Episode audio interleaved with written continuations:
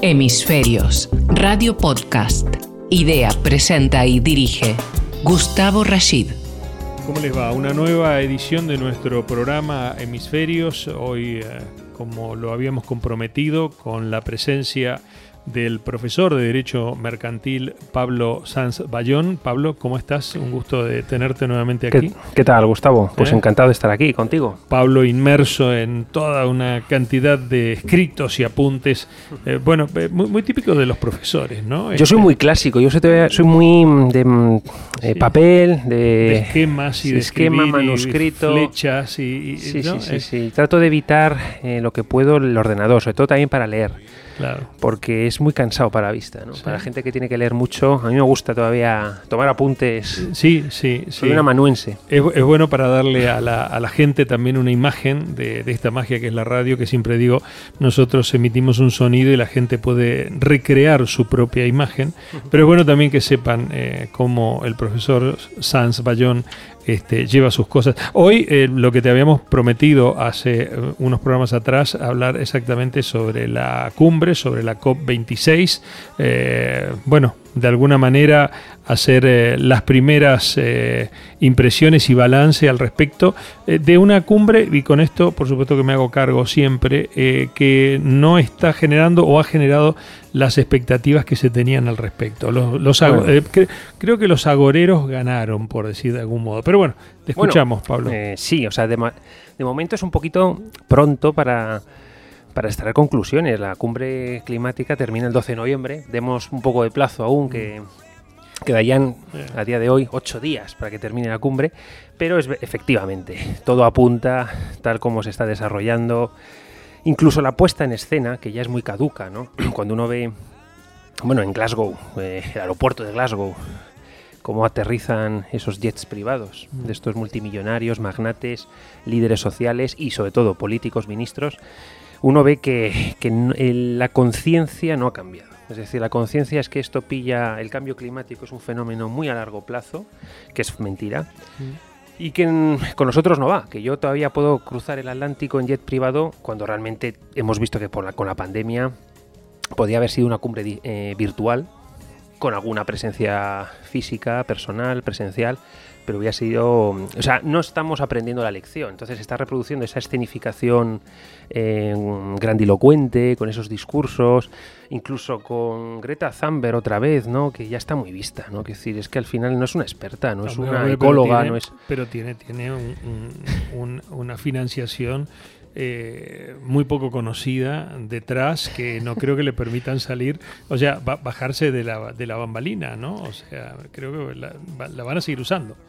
Pues sí, eh, quien esté detrás, que sí que se sabe quién está detrás, desde luego, bueno, me- yo no sé, mm, empezando por sus padres, que son, eh, son quienes tienen la patria potestad. Pero bueno, dejando a un lado eh, el tema este, en el fondo la cumbre climática, la COP26, trabaja un poco sobre los postulados de la, de la COP21 de, de- París, el Acuerdo de París 2015, y también trabaja sobre el informe del panel intergubernamental para el cambio climático que se publicó en agosto de, de este año y que fue realmente novedoso en cuanto al alarmismo, es decir, eh, in- incluyó, in- introdujo una carga de alarmismo en cuanto a los objetivos de descarbonización de la economía. Entonces, es verdad que en el fondo esta cumbre tiene su importancia, se van a tocar temas muy importantes.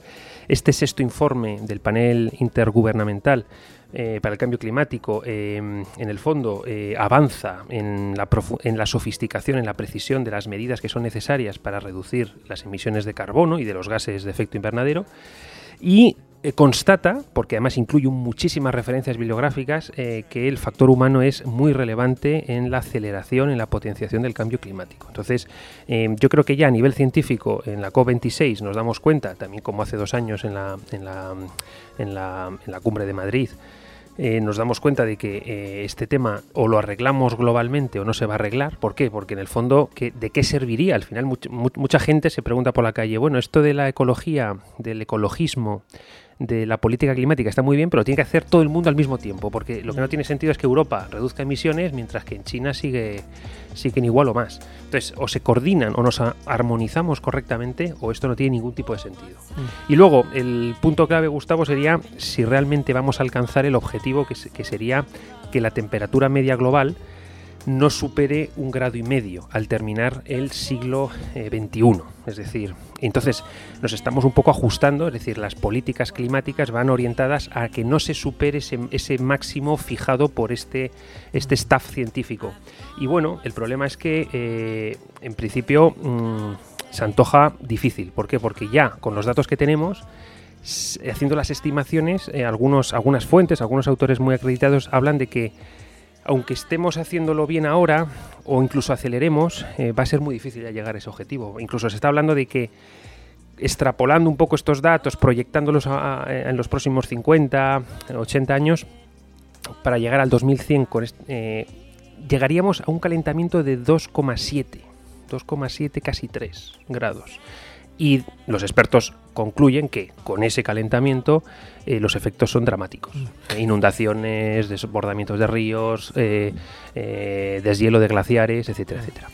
Has dicho algo, Pablo, que a mí me gustaría aclarar. Yo estos días he estado transitando, para los que hace tantos años que nos dedicamos a, esta temática en materia de, de, periodismo, he estado transitando un poco el testimonio la creencia y, el cabreo eh, de sectores de opinión con respecto a la cumbre y a la viabilidad de la cumbre y a quienes eh, protagonizan la cumbre.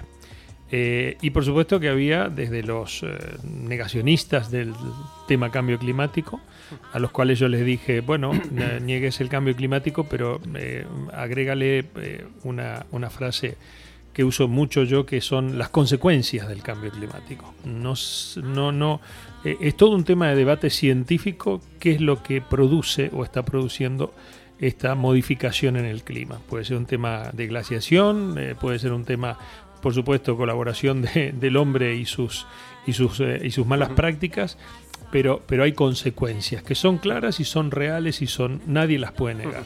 Nadie las puede negar.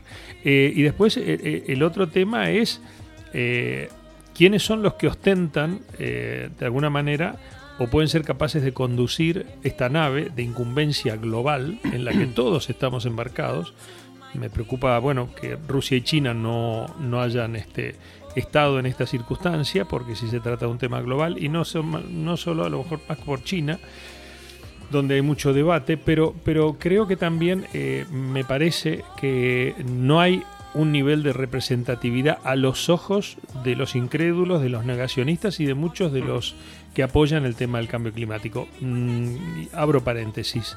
Eh, los magnates, los jefes de Estado, por supuesto, que son quienes asisten a las cumbres y todo lo demás, yo me he cansado estos días de escuchar, y estos que saben, y además en un momento en donde todavía se está pidiendo eh, mucha prudencia con la el, soltar el globo definitivo del tema COVID, aparentemente aquí, entre la contaminación que producen sus importantes eh, eh, aeronaves, más el concepto de que se han venido además con una delegación monstruosa, eh, basta ver la flota de coches que trajo el presidente Biden, mm, que ha sido 80 coches, solamente 80 coches para, andar ahí en esa zona, eh, más la avanzadilla de lo que tú sabes en materia de seguridad, que hace seis meses que están ahí este, los agentes de la CIA. Pero bueno, lo que quiero decir es que eh, veo que hay, el descrédito también pasa por, por todo esto, ¿no? Eh, la nombraste a Greta, también la gente ya está cansada de que una niña, sabiendo quiénes la respaldan o de dónde viene, sea capaz de. Otros me dicen, no, bueno, pero ella mueve la conciencia de los científicos. En fin, cosas tan absurdas que le están quitando a la cumbre quizá, eh, digamos, el valor que debería tener si esto la realizaran, eh, pues justamente, este, bueno, voy a citar un, término muy usado en el tema de la pandemia, un verdadero comité de expertos, que exista, que tenga nombre y apellido. Eh, existen, pero parece que en la cumbre la bambalina y la vanidoteca la protagonizan otros.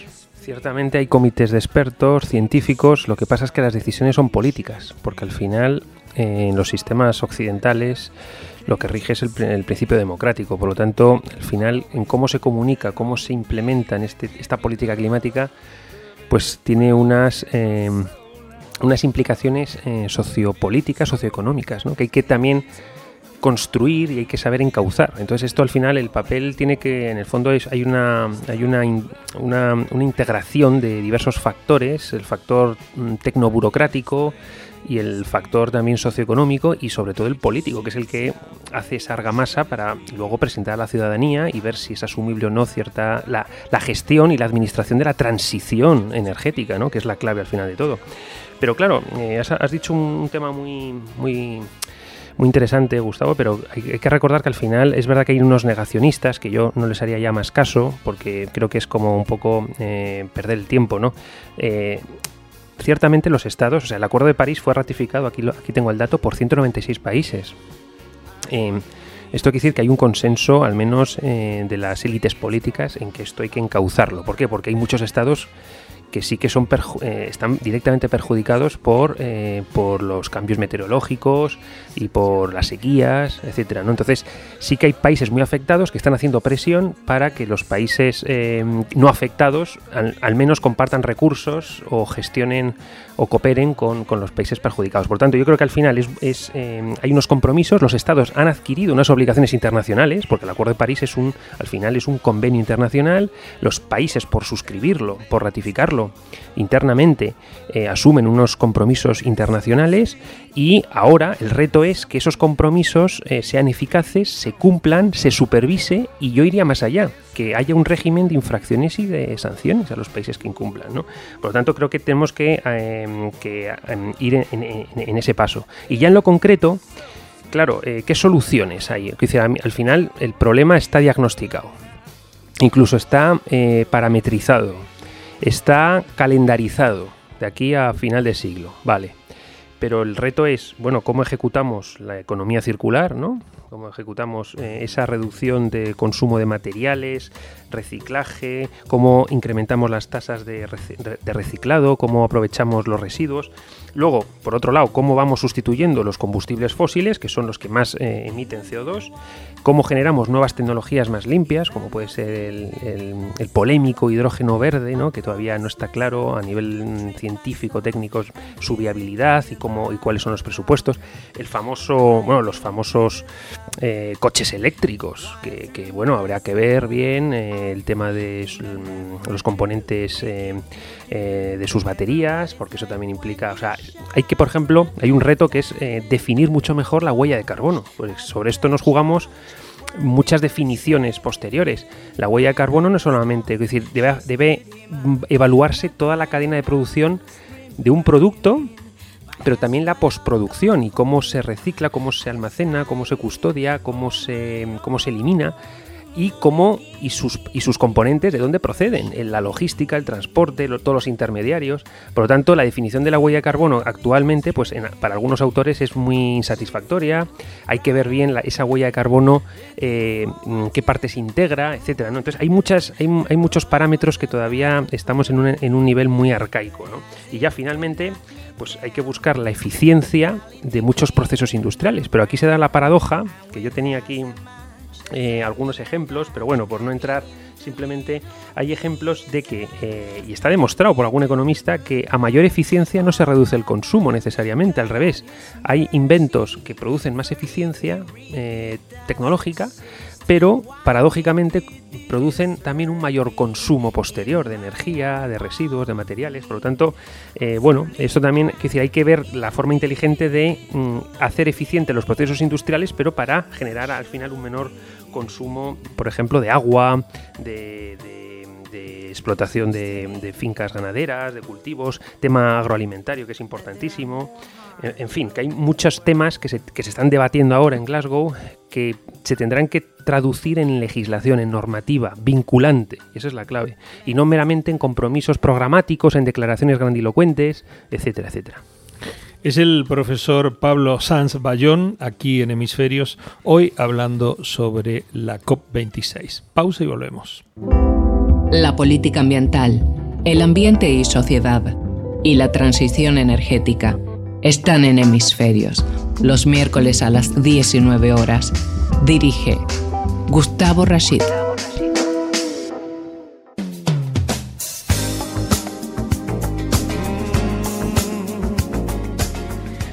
Segundo bloque en Hemisferios hoy, hablando sobre la COP26 con el profesor de Derecho Mercantil, don Pablo Sanz Bayón. Pablo, eh, la pregunta es ahora eh, qué aspectos eh, positivos y negativos se producen en este tipo de cumbres mundiales. ¿no?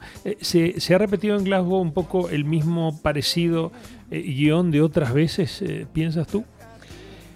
Eh, efectivamente, como antes decíamos, eh, el riesgo de una cumbre de, esto, de, este, de estas dimensiones ¿no? Eh, es que puede ser utilizada políticamente por representantes políticos que están en dificultades internas, endógenas, y bueno, aprovechan a salir de su país, a proyectar un poco su imagen, ¿no? El ejemplo es el líder político de Argentina, bueno, si es que es líder, porque realmente será la que está en la sombra, ¿no? Pero bueno, son, en el fondo son, es, muy propicio este tipo de, teatro político, porque también hay una cierta teatralización. Greenwashing, puede ser. En cierto modo hay lobbies que están haciendo greenwashing con todo esto. Pasó en Madrid, ¿no? Hay que, hay que recordar cómo estaba el, pabellón de IFEMA, el, metro, las estaciones de metro en Madrid durante la celebración eh, en diciembre del 2019, ¿no? Es decir, es un escaparate también de marcas, es un escaparate de gobiernos, es un escaparate de políticos, sobre todo los políticos que se encuentran en más dificultades, pues para vender un poquito una imagen eh, y más internacional. Pero me voy a focalizar en los aspectos positivos, Gustavo, porque tampoco hay que ser tan hipercrítico, aunque luego nos meteremos, si quieres, en los, en los aspectos más... Eh, más álgidos. Sí, más álgidos. Eh, aspectos positivos. Hombre, yo creo que como humanidad, en el fondo, plantear una política climática o ecológica global es un aspecto ético. Entonces, en principio yo diría que este aspecto es positivo. Es decir, eh, plantear en términos de vamos a asumir unos compromisos, en cierto modo altruistas, aunque también hay muchísimos intereses económicos detrás. Eh, resolver este problema dialógicamente, pacíficamente, también es muy importante. Y sobre todo, lo más importante, que los representantes políticos del mundo eh, piensen a largo plazo, al menos como tope el final del siglo XXI, del, siglo corriente, creo que es positivo. Es decir, y, plantear la protección de la biosfera, eh, evitar la deforestación abusiva, eh, reciclar los usos de plástico, proteger los, acuíferos. Bueno, pues yo creo que al final mm, es positivo. Y que los compromisos ya legales de estos acuerdos sean que los países envíen a Naciones Unidas un plan climático y que vayan a ser evaluados de acuerdo al cumplimiento que hagan de esos planes climáticos que los propios gobiernos han presentado, creo que esos son avances y, yo creo que es, es, mejor eso que nada. Ahora bien, hay que decir la realidad, si falta China, si falta China o China va un poco a su ritmo, o con unas normas un poquito suspendiendo lo más, eh, lo más, eh, lo más comprometido y, trabajando con otros plazos, pues evidentemente todo se descuadra. ¿Por qué? Porque China es la segunda potencia del mundo. ¿no? Y Rusia también. Rusia es lógico, porque al final es una, es, un, es una potencia gasística, petrolera, y obviamente tiene unos intereses. La transición energética la tiene que plantear, porque el Estado ruso Mm, vive del gas. Por lo tanto, hasta que el Estado ruso pueda vivir de otra fuente energética, plantea. Y el Golfo Pérsico, lo mismo, las potencias arábigas del Golfo Pérsico tienen el mismo problema, es decir, al final viven sobre los hidrocarburos. Por lo tanto, hay ciertos países que evidentemente con esto lo suscriben quizá de cara a la galería, luego ellos gestionan esta transición de otra forma, ¿no? Entonces yo creo que aspectos positivos hay muchos, a pesar de eh, lo que ha apuntado. Y luego ya, a nivel eh, de aspectos negativos, yo remarcaría, eh, genera... O sea, aquí la cuestión es cómo gestionar y administrar la transición ecológica. Gustavo, esta es la clave. Es decir, mm, qué objetivos se marcan a corto plazo, a medio plazo y a largo plazo. Y aquí no se está dibujando realmente unos, unas, unas metas a corto plazo. Aquí todo se fía un poco a, unos parámetros que se van evaluando em, y, que, y, que, tendrán su incidencia al final del siglo. ¿no? Y luego, por otro lado, los cambios que hay que producir en los modelos productivos, hay que, hay que, esos cambios hay que, hay que incentivarlos. Y el problema es cómo se está incentivando esto. Y yo soy muy crítico con este, con este punto en concreto. Me parece de mucha incoherencia lo que se está haciendo, que es que la transición ecológica se esté socializando, es decir, se esté, se esté tras, eh, trasladando al consumidor. Es decir, a mí me, todos tenemos que hacer un esfuerzo, todos tenemos que asumir una parte del coste social que supone la transición energética ecológica. Pero lo que no puede ser es lo que está pasando en España, por ejemplo, que es el paradigma de país donde la transición ecológica se hace contra el consumidor. Hay otros países, aunque eh, esto habría que explorar, que hagan otras, que haya otras fórmulas, otras fórmulas para que el, cambio de modelo productivo de las industrias eh, petroleras, las industrias gasísticas, las industrias del plástico, realicen el cambio de modelo productivo en cierto modo a su costa, no con, no con la fiscalidad o con las, o con las tasas verdes y con las ecotasas que, que, machacan al consumidor eh, minorista final. ¿no? Entonces creo que hay que repensar un poco esos incentivos eh, y sobre todo el modelo de financiación de la transición ecológica, ¿no?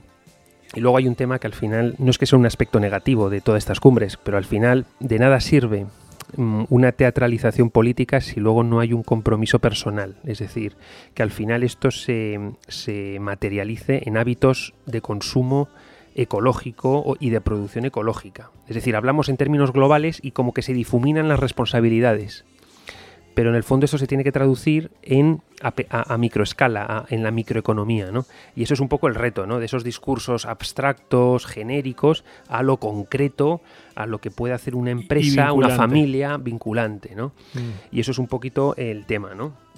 Y luego, por apuntar en otra contradicción que se está viendo en esta cumbre de Glasgow, que es eh, la disyuntiva que hay. Hay como dos modelos, básicamente. Hay como dos... Mm, dentro de los stakeholders de la cumbre ¿no? Eh, y de todos los agentes que hay, políticos, burócratas, organismos internacionales, la Agencia Internacional de Energía, las petroleras, los lobbies, eh, las ONGs, los periodistas, al final hay un enjambre ahí de gente y habría como dos líneas. Así, yo lo, así lo veo yo, o lo atisbo yo. Por un lado, aquella corriente, aquel movimiento que, que quiere hacer política climática Mm, con un criterio de, eh, neutralidad carbónica, es decir, conseguir la neutralidad eh, de la economía de, carbono con unos objetivos, con unos objetivos que implican que se crea un mercado de compensación. Entonces, bajo el principio de quien contamina paga. Entonces, si tú puedes pagar el precio por contaminar, vas a seguir contaminando. Claro, entonces aquí lo que hay que hacer es regular bien los precios. Si vamos por ese, por ese camino, creando un mercado de emisión donde se penaliza, es decir, se introduce un coste al emisor de carbono y de gases de efecto invernadero, entonces eh, lo que hay que regular es bien los precios, para que los precios sean lo suficientemente altos para que nadie tenga el incentivo perverso de seguir eh, contaminando pagando, pagando el derecho de emisión. Por lo tanto, creo que aquí, creo que esta política, eh, que es la que en el fondo, la que está en boga, la que se está aplicando y por donde vamos, creo que en el fondo es muy tramposa. Y creo que en el fondo es una argucia que tienen algunos lobbies eh, para seguir, para de alguna forma hacer una transición económica de acuerdo a sus intereses y que no sea muy inmediata, prorrogando un poquito los compromisos eh, acuciantes que tenemos a nivel climático. Y la otra corriente, es decir, el otro movimiento, que es para mí contradictorio con el, con el anterior, porque yo creo que no, son, no, no pueden, digamos, dialogar, es que como la crisis climática eh, sería muy urgente, estaríamos ante una emergencia ecológica a nivel global, no vale de nada plantear una, unos objetivos de neutralidad eh, en carbono a año 2050, 2060, 2075, sino que ya deberíamos estar ejecutando una gran reducción de carbono. Y entonces esto lo que supondría es unas políticas más agresivas a corto plazo. Y eh, dentro de esta corriente estarían los decrecentistas. Que los decrecentistas, eh, que hay algunos autores, economistas, sociólogos, hablan de que apuestan por un decrecimiento. Es decir, que, que haya un decrecimiento salvaguardando el desarrollo social. Es decir, esto es muy difícil, parece una contradicción. Es decir, que podamos decrecer para emitir menos, pero al mismo tiempo eso no vaya contra la economía ni contra el desarrollo económico. Es desde luego un reto y a mí tampoco me convence esta segunda línea. ¿Por qué? Porque en el fondo eh, todo el mundo asocia en su psique de crecimiento con recesión económica y recesión económica con desempleo, con desigualdad. Es un reto plantear un decrecimiento económico para cumplir con los objetivos climáticos y salvaguardar un desarrollo social. Eso mm, con la teoría, con los, el papel lo aguanta todo, pero otra cosa es que un país, una sociedad pueda ejecutar esto. Es muy difícil. Entonces, hay unos que son muy ambiciosos y muy cortoplacistas y hay otros que plantean un sistema de compensaciones a largo plazo, una neutralidad con unos objetivos que ya se ve que no los vamos a cumplir. En las cumbres, los mercados de carbono no deberían justamente convertirse en un eh, objetivo, objeto de distracción de las mismas. Eh, los gobiernos deben enfocarse en establecer eh, reglas firmes para que las empresas reduzcan las emisiones directamente de sus actividades. Eh, también enfocarse en terminar con eh, justicia la era de los combustibles fósiles y explorar la mejor manera de, adoptar esta transición ecológica energética de una manera realmente transparente y auténtica. Eh, necesitamos una acción climática real, no estafas de lavado verde, dicen, una nota muy interesante que hemos publicado en nuestro digital hemisferios.info, en donde dice el peor resultado de la COP26 eh, ha sido dar luz verde a la compensación de carbono. Eso es. Eh, y bueno, ya hay autores que, eh, muy a pesar de que aparentemente la compensación de carbono, es decir, yo contamino, pero me multas y bueno, si tengo espalda y financiación lo pago, la contaminación sigue estando presente. Así que lo único que hacemos es crear un fondo, no sé, para jubilaciones este, ambientales el día de mañana, porque de nada va a servir. Eh, hay un montón de contradicciones, Pablo, y con esto ya nos vamos al tercer bloque de nuestro programa. Eh, contradicciones institucionales, contradicciones dentro de los propios grupos eh, ambientalistas, fundamentalmente los ultra verdes versus los verdes moderados o los verde agua, y hay un montón de contradicciones también dentro de las propias gestiones de Estado y Gobierno. Citaste al comienzo de este bloque algo que parece mentira, que eh, se anime algunos gobiernos, por ejemplo, a declarar, como ha sido el caso, en este caso de Argentina, diciendo que iba a haber una inversión para desarrollar un polo de hidrógeno verde y explotarlo por más de 300 millones de dólares, que en Argentina eso es mucho dinero eh, cuando aquí eh, los grandes centros tecnológicos europeos todavía están en pañales con respecto a su viabilidad y utilización. Así que bueno, no lo inventamos aquí, que somos los que de I más D más I más sabemos, por decirlo de algún modo, pero lo inventan en Argentina por el solo hecho de la foto. Hasta que, bueno, por supuesto los medios lo descubren y dicen es que fueron a la fuente, a la empresa que citaban, australiana, y dijeron, nosotros no tenemos ninguna noticia de ninguna inversión que vayamos a hacer en Argentina. Entonces digo, todas estas contradicciones, esta vanioteca y esta, este escaparate de, disparates, es el escaparate del disparate, ¿no? La, COP26 en muchos escenarios. Efectivamente, vamos a ver, es que es un ámbito de contradicción porque, eh, por un lado, eh, atisbamos que hay un problema ecológico como sociedad global, eh, hemos llegado ya a un nivel de conciencia gracias a Internet, gracias a las telecomunicaciones, sabemos lo que pasa en todo el mundo, compartimos muchísima información y por tanto somos más conscientes que hace un siglo, porque las comunicaciones eran más tardías, nos enterábamos todo con más retraso. Ahora mismo todo es muy inmediato y tenemos la sensación como de crisis constante.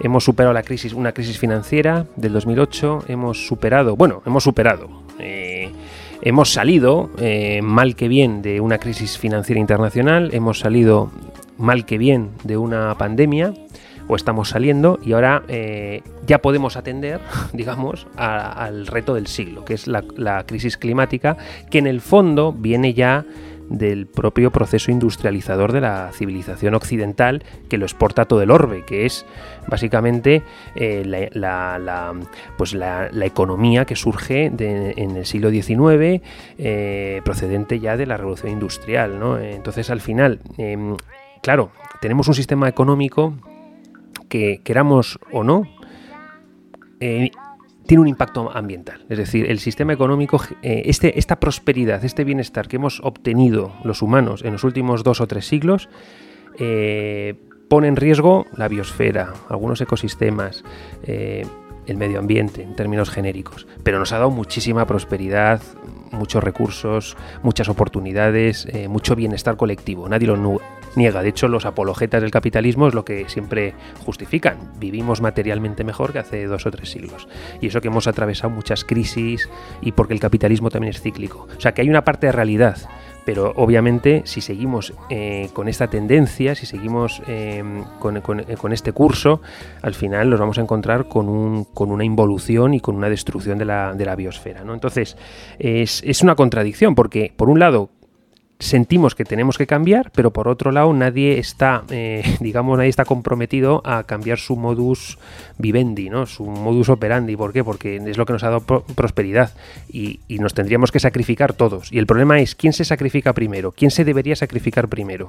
Y aquí es una cuestión muy delicada, porque claro, nosotros como países occidentales del primer mundo, países que hemos hecho ya nuestra revolución industrial, que hemos llegado a unas cotas de prosperidad, de alfabetización, de bienestar sanitario, de seguridad, que es básicamente Europa, Norteamérica, Australia y Nueva Zelanda, Corea del Sur y Japón y partes de China y algún punto más, o sea, el resto del mundo, Latinoamérica obviamente también, por supuesto también hay países que han, vivido en prosperidad, en África no, básicamente la India es un país muy pobre eh, y, por supuesto hay países de Indo-Pacífico que también. Entonces, ¿qué es lo que ocurre? Que es injusto, se plantea una contradicción, que es injusto que los países que hemos vivido un gran bienestar ahora impongamos ese imperialismo que algunos adjetivan como imperialismo climático, este capitalismo verde en el que ahora se penaliza el proceso que nosotros hemos hecho dos siglos antes o un siglo antes.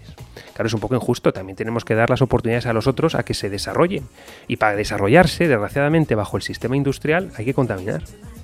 Entonces es un poco injusto y es el, principal argumento de China es este. Oye, ustedes ya, eh, sus imperios coloniales, ya hicieron sus factorías, ya explotaron las minas, ya hicieron sus, su, su expoliación de recursos naturales y ustedes viven con derechos, con protección, seguridad social, con Claro, y nosotros tenemos también derecho a consumir y tenemos derecho a producir como ustedes han, producido. Entonces, ahora no, no, les dejamos a ellos en virtud de unos acuerdos, de unos compromisos internacionales. Yo creo que hay que buscar una política climática a diferentes velocidades. Entonces, los países emergentes no pueden ser ahora mismo penalizados ni cargarles ahora con deuda externa derivada de la compra de derechos de emisión y, lastrarles el crecimiento, so pena de meterse eh, en una desindustrialización o en una no industrialización que genere desempleo, desigualdad, pobreza, etcétera. ¿no? Entonces hay muchos, muchos flecos y no queda nada claro eh, cómo hay que resolverlo, porque claro, hay muchos intereses en juego, ¿no? Entonces, pues bueno, el tema es cómo se gobierna, la gobernanza de la política climática, y esto es un tema geopolítico, puramente. Hemisferios, el ambiente y las consecuencias del cambio climático, tratados por profesionales. Dirige Gustavo Rashid.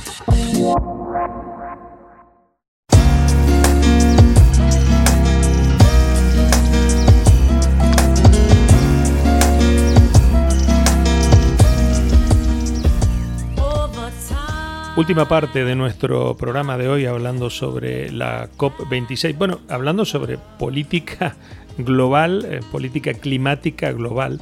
Eh, y decía, fíjate la falta de consenso que tiene a veces los testimonios de aquellos países que pretenden eh, conservar su productividad, como dijiste, para crecer hay que contaminar, que ha sido una de las talones de Aquiles del gobierno de Trump.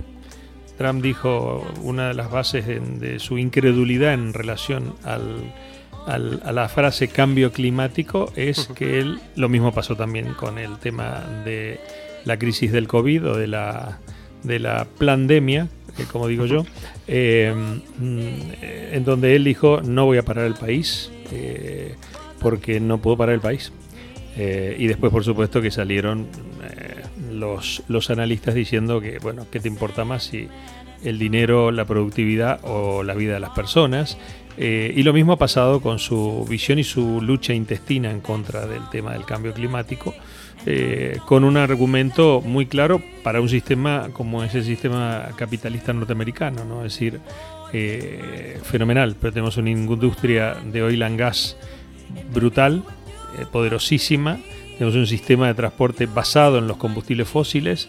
Eh, ¿Cómo hacemos para transformarlo de golpe y poder alcanzar los objetivos que de alguna manera van fijando el consenso internacional. Bueno, de todas maneras, Estados Unidos salió y retornó con Joe Biden.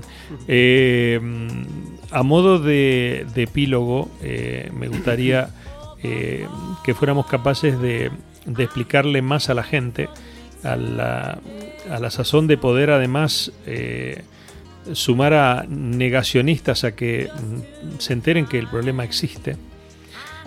por supuesto, darle la razón también a aquellos que dicen que que está en manos de, de, payasos en unos casos, cuando por ejemplo se refieren a, la niña esta Greta y todo lo demás, que estamos cansados de que una niña, una puber de esas características vaya y sea capaz de sentarse y, y, ver pasar a los, a los líderes que rigen los destinos de este planeta y, y, tirarle un huevazo si hace falta. Entonces, eh, me parece que lo que veo es que las cumbres y este problema, Pablo, eh, ha, caído de categoría. Antes íbamos eh, eh, al, café de la esquina y nos pedíamos una porra y nos daban dos porras de 30 centímetros cada una. Ahora nos dan una, una de 10 centímetros y otra de 5. O sea, ha caído la categoría de, lo que es esto, porque además los medios de comunicación y programas como este que estamos haciendo tratan de contar la verdad de lo que está pasando, ¿no? lo bueno y lo malo. y no se trata de dar un discurso alarmista, nunca más lejano que ello. Pero sí contarle a la gente de qué va la cosa, porque eh, si no retoma eh, el prestigio de este debate que indudablemente tenemos eh, que transitar todos, la sociedad global toda, me parece que cada vez va a ser más difícil alinear desde el ciudadano más común hasta el magnate más importante del mundo que tenga en sus manos poder transformar un nuevo modelo de vida.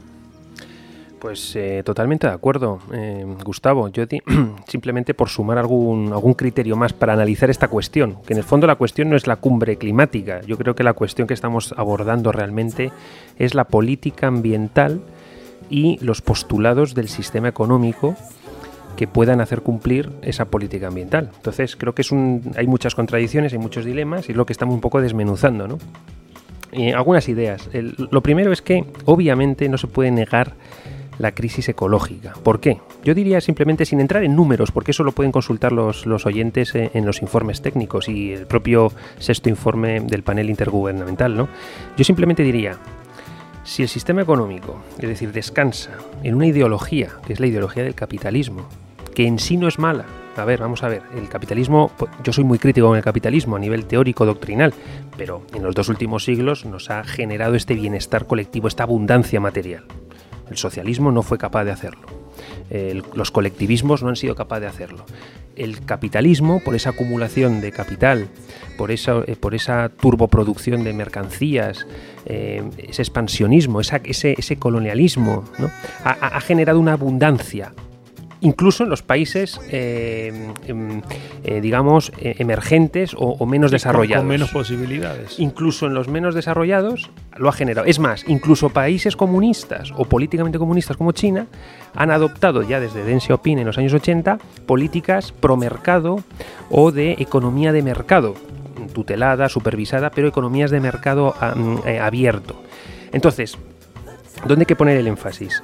Que la crítica del capitalismo es que ahora mismo nos ha servido para desarrollarnos, pero cuidado, que ahora en este siglo eh, nos genera más problemas que beneficios. Hay que replantear los postulados del sistema económico y hay que revisar el capitalismo. ¿Por qué? Porque el capitalismo postula un crecimiento económico que descansa a nivel filosófico en una ontología de lo ilimitado, de lo infinito, de un crecimiento constante, eh, sin límites y ya se ve que el planeta tiene unos límites, que hay unos recursos escasos, que, el aire puro, el agua potable, los recursos hídricos, eh, eh, los árboles, los glaciares, eso tiene, los animales, la, biodiversidad es limitada. Entonces, eh, ¿cómo decirlo? No se puede postular un sistema económico de lo infinito cuando los recursos naturales son finitos. Entonces, tarde o temprano, esta crisis ecológica va a llegar. Lo que pasa es que nosotros lo estamos anticipando gracias a las matemáticas, gracias a la estadística, gracias a, los sistemas de, medida de, nuestra realidad, de nuestro planeta. Estamos dándonos cuenta de que hay un problema que va a ser dramático en un siglo o en siglo y medio, pero ya será muy tarde. Ahora, ahora puede ser reversible o puede ser controlable. Entonces, ¿dónde está la clave? Que tenemos que generar un sistema económico con otros fundamentos, que no sea una ontología de lo infinito, de lo ilimitado, de lo, del crecimiento constante. Y este es el reto. Entonces, el reto, el problema, y ya conectando con tu comentario anterior, es cómo gestionar esa transición, ese cambio de postulado, de la, de la forma menos costosa para la mayoría de la población humana claro, los superverdes, estos superecologistas, tal, claro, eh, todo tiene que ser a corto plazo. Claro, el corto plazo, el problema es que si ahora mismo cerramos fábricas, eh, paralizamos las emisiones, sí, podemos cumplir con el objetivo climático. Es más, podríamos hasta revertir el cambio climático o, atenuarlo muchísimo. Eso sí, nos morimos de hambre y, la escasez de todo, y hambrunas, y desigualdad, y desempleo, y, casi peor, porque claro, el planeta está para nosotros, no, no, nosotros para el planeta. Entonces, tenemos que vivir, de hacer habitable el planeta, pero con nosotros, no sin, no sin nosotros. Entonces, es decir, si, si, si vamos a cumplir la, la, política climática, los objetivos del milenio, los objetivos de desarrollo sostenible de la Agenda 2030, pero a costa de, de hambrunas, de morirnos, de posibles guerras, conflictos entre países. Sería totalmente hacer un... Está, está siendo los dueños del agua en África. Eh, claro. condicionados justamente por las consecuencias del cambio climático, ya generan un nivel de territorialidad del terror, en donde diciendo el agua la tengo yo. Así que aquí, o sea, ya está sucediendo, ¿no? En Etiopía, Egipto. Los inmigrantes del cambio climático también, en un país, en una Europa incluso de puertas abiertas y desordenadas este, con inmigrantes del cambio climático que por supuesto ya no tienen ni para comer ni para beber en sus, sus y no, no hablo de los que tienen que ver con no hablo de Afganistán que es otro tema ¿no?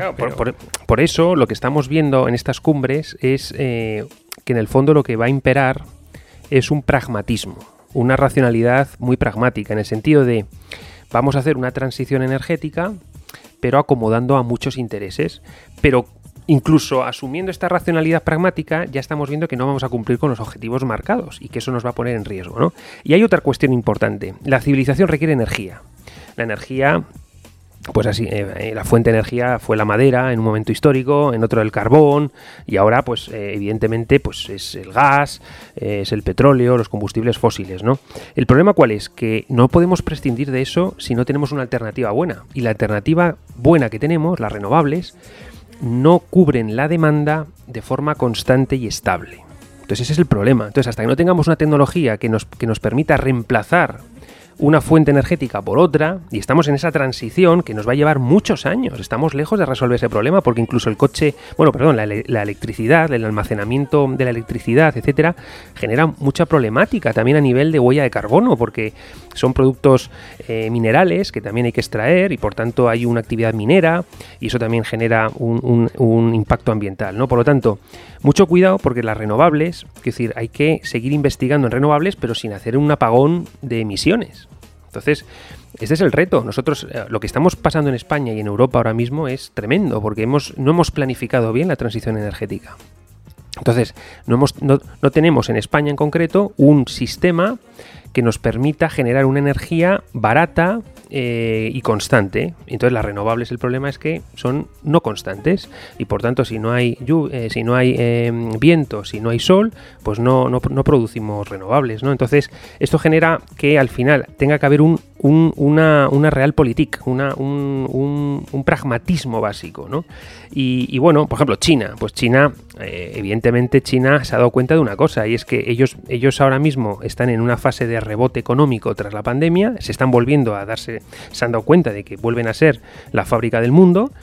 Eh, tienen ahora mismo muchísimos pedidos de producción y eh, necesitan energía y están consumiendo muchísima energía hasta el punto de que están reactivando el mercado del carbón, que habían dicho que no iban a, apostar por el carbón, pero ya están abriendo otra vez centrales térmicas, hay unos proyectos de energía nuclear, es decir, más uranio, más plutonio, pues al final eh, China eh, quiere sostener su producción, porque es que de ello depende 1.300 millones de, estómagos que tienen que comer todos los días. Entonces, es verdad que China, en ese, en ese caso, el gobierno chino tiene un pragmatismo de... Mm, nosotros no podemos trabajar en el corto plazo esto, tenemos que pensar en términos de, por ejemplo, se está hablando en China del año 2060, es decir, una neutralidad de carbono en el 2060. Ya se van a, 40 años eh, vista, ¿no? Eh, entonces, pues de alguna forma tenemos que ver bien que eh, algunos países dependen más del carbón, otros más de las nucleares. Nosotros tenemos que reconstruir y dar eh, una energía barata, porque claro, si al final eso nos hace, si tener mucha renovable nos hace ser menos productivos, menos competitivos, eh, trasladar el coste al consumidor, eso al final genera desigualdad, pérdida de oportunidades, desempleo y eso también tiene un coste social. O cuidado con la política ambiental o la política climática, que puede tener un coste ambiental, perdón, un coste social eh, durísimo para muchas capas de la población. Por lo tanto, creo que ahí, ese es el reto de la cumbre de Glasgow, armonizar todo eso bien, eh, coordinarse bien los, todos los actores para mm, asumir la política ambiental al menor coste social y de forma, de alguna forma, eh, de forma recíproca, sin que ningún actor sea eh, oportunista. Porque si un actor es oportunista, se genera la dinámica oportunista de todos. Entonces, se tienen todos que vigilar mucho. Hay que tener sistemas de verificación, de auditoría, de un, como he dicho antes, un sistema de infracciones y sanciones, un tribunal internacional climático. ¿Ecocidio?